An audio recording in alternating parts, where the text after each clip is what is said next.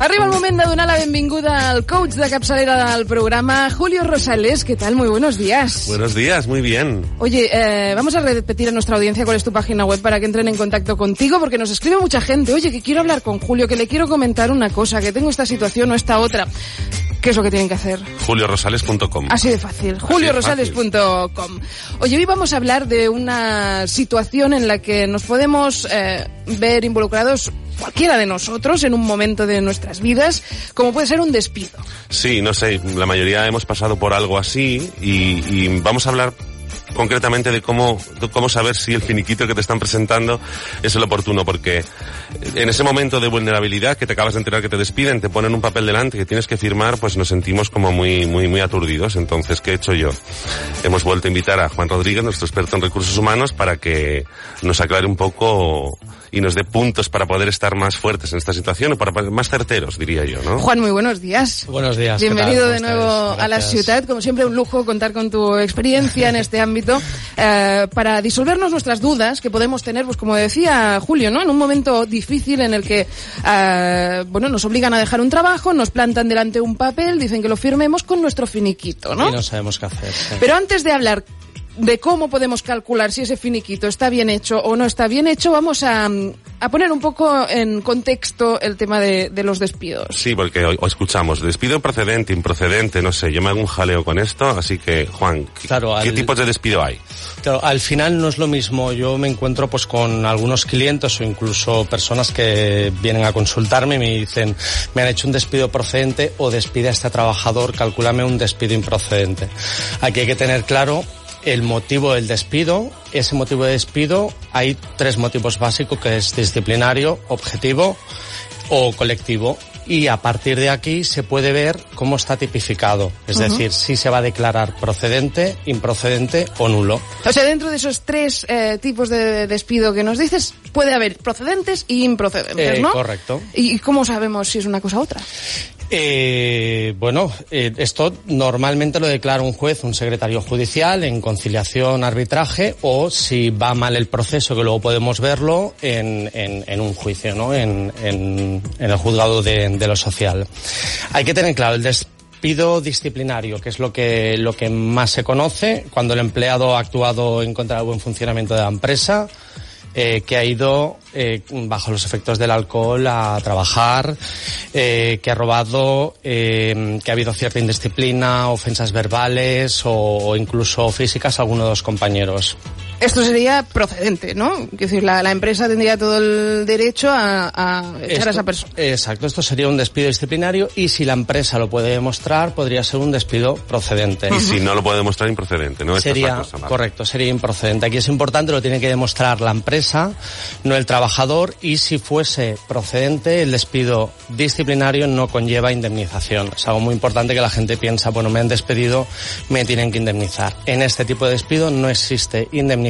¿Pero sí derecho a paro o no? Sí está justificado, sí derecho a paro, Vale. exacto, correcto. Este sería el primer eh, tipo de despido que nos encontramos. Luego tendríamos el despido objetivo individual. El despido objetivo, bueno, cuando hay una causa justa para que el, para que la empresa eh, rescinda el, el contrato. Aquí sobre todo eh, nos encontramos, pues, eh, un ejemplo, ¿no? Las empresas que tienen que amortizar puestos de trabajo, que se trasladan, o que en su fuente de ingresos se ve, se ve disminuida, ¿no? Al final sería un despido objetivo, objetivamente se puede rescindir el, el contrato de trabajo y normalmente son todos procedentes, es decir, aquí no hay un despido improcedente si está, si está justificado por la empresa. Y por último tenemos el despido colectivo, que se implica a, a varias personas. A ¿no? varias personas ya lo hice. Normalmente es un despido, pues eh, suele afectar al menos al 10% de los, de los trabajadores. Como un ERE o algo así, o... Exacto, sí. Aquí tendríamos que entrar más, eh, hablar de, de los ERES, las condiciones o, o los datos que dan incluso muchas empresas que no pueden afrontar un ERE y ya pactan con los sindicatos previamente, pues jubilaciones anticipadas, Claro. etcétera. De- Pero eso sí que estaría un poco vehiculado, pues como dices, por sindicatos o, o- o a nivel colectivo, quizás no, no entraría tanto en lo que vamos a hablar hoy, que es cómo calcular nuestro propio finiquito, ¿no? Un despido individual, sí, exacto. Vale, yo ahora mi, la otra cosa que escucho, ¿no? Lo de los famosos 45 días, que desde la crisis son 20... ¿Cuántos?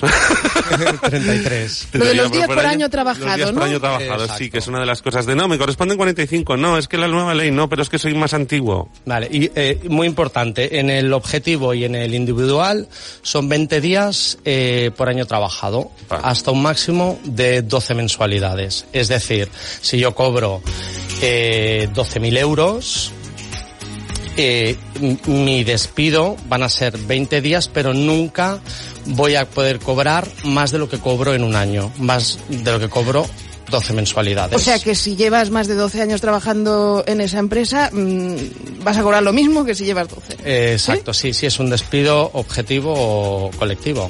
¿Y lo de los 45 días, eso qué es? Eso es en el despido individual. Hasta la, mm, hasta la reforma laboral de febrero de 2012, hasta el día 11 de febrero de 2012, eh, el, lo que te Mm, lo que te pertocaba eran 45 días eh, por año trabajado hasta un máximo de 42 mensualidades, ahora lo explicaremos, y a partir del día 12 eh, de febrero del 2012 son 33 días por año trabajado hasta un máximo de 24 mensualidades. O sea que si alguien lleva trabajando más años y, le comprende periodos de estas dos épocas, o sea, hasta Habría dos tramos, tendríamos dos cálculos. Es decir, un primer tramo y un segundo ah, tramo. Ah, vale, o sea que no, no es que cambie con el carácter retroactivo, sino, eh, vale. Exacto, siempre que nos supere, aquí es que, bueno, habría que, que desglosarlo un poquito más, siempre que nos supere los 720 días de indemnización a excepción de aquellas personas que, por ejemplo, han empezado a trabajar en el año 1984 y sus días de indemnización hasta el día 12 de febrero del 2012 superan con creces los 720 días. En ese caso, como supera antes de llegar al día 12 de febrero del 2012 los 720 días, tendrían toda la indemnización. O sea que el mejor de los supuestos es un trabajo que, cuyos que hayas estado más de 720 días antes de esa fecha de... Sí, sí, por así, sí, de forma clara. lo más Son un par de años, desde el 2010, ¿no? Exacto, sí. Eso sería lo, lo ideal. Bueno, eh, ¿Cómo calcularlo? ¿Dónde calcularlo? todo esto está muy bien porque aquí Juan, que es un experto en recursos humanos, lo tiene todo en la cabeza y él dice, pues, oye, te lo podría calcular a mano alzada. Pero para el común de los mortales como nosotros, Juan, ¿hay alguna estrategia, alguna herramienta que nos sirva para poder calcular nuestro finiquito? Sí, sí, por supuesto. Yo siempre remito a las páginas oficiales de los organismos. En este caso, igual que en otro programa hablábamos del simulador en el INS, ahora cualquier buscador en Internet buscamos... Eh, eh, cálculo de indemnizaciones página Poder Judicial y nos lleva, eh, como bien he dicho, a la página del Poder Judicial. Esa sería la página oficial donde nos eh, podríamos calcular nuestro finiquito, ¿eh? la página de Poder Judicial. Exacto, hay un simulador que ofrece el, el, organismo, el Poder Judicial, donde nos van a pedir dos, tres datos muy esenciales y nos va a permitir tener un desglose de todos los posibles eh, despidos que tengamos. Pues está muy bien porque mucha gente consulta a un abogado y a lo mejor esto te sale gratis. Claro, se lo puede ahorrar quizás, ¿no? Exacto. No es vinculante el resultado. Ahora yo tengo que decir que todos los despidos que he hecho de toda la vida calculados a mano con calculadora o con mis Excel coinciden, coinciden al, casi al 100% con, con lo que me dice la página del Poder Judicial. Pues si el Poder Judicial coincide con los Excel de Juan, nos fiamos. Bueno, claro. seguramente el Poder Judicial toma como ejemplo los Excel de Juan. Pues oye... Ya nos van a pedir solo tres datos. Fecha de inicio, fecha de finalización. Aquí nos vamos a nuestro recibo de nómina o a nuestro contrato donde nos ponga la antigüedad reconocida.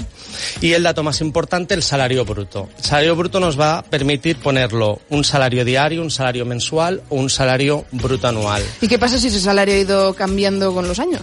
Siempre se va a tener en cuenta eh, la última anualidad, es decir, los 12 últimos meses. Yo por eso siempre recomiendo poner el salario anual, porque a lo mejor una persona dice, bueno, yo cojo mi nómina de 1.200 euros. Pero ¿qué ocurre si hace cuatro meses a ti te pagaron un bonus de 500 euros? Vale, Ese bonus de 500 euros tiene que estar incluido en las percepciones a la hora de calcular eh, eh tu indemnización. Pero el salario base, es decir, todo lo que sean eh, complementos de nómina, pluses, etc., Tiene que ir todo incluido, sí, tú te vengo. Los eh, complemento puestos, comisiones, una prima que tuviste en septiembre, una nocturnidad que hiciste para una suplencia de verano. Va todo íntegro, es decir, lo de la nómina, el bruto, todo lo que esté devengado tiene que ir en el importe que tú pongas en esa calculadora.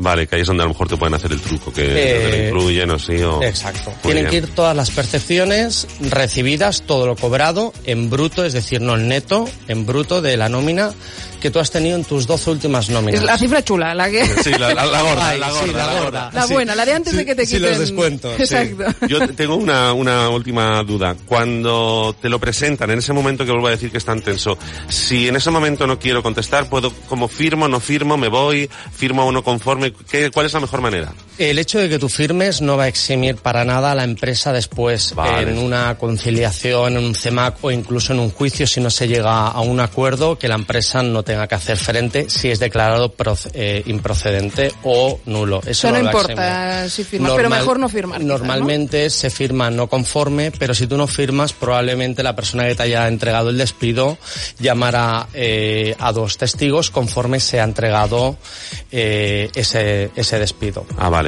Entonces pones, firmas y pones bajo no conforme. Sí, no conforme, Vale. correcto. Sí, sí. Pues mira, oye, no hay como consultar aquí con un experto, en este caso, para aclararnos dudas sobre temas que, digamos, Juan los tiene en la cabeza, pero el resto pues nos cuestan. Sí, nos hacemos unos líos del de, del pitote.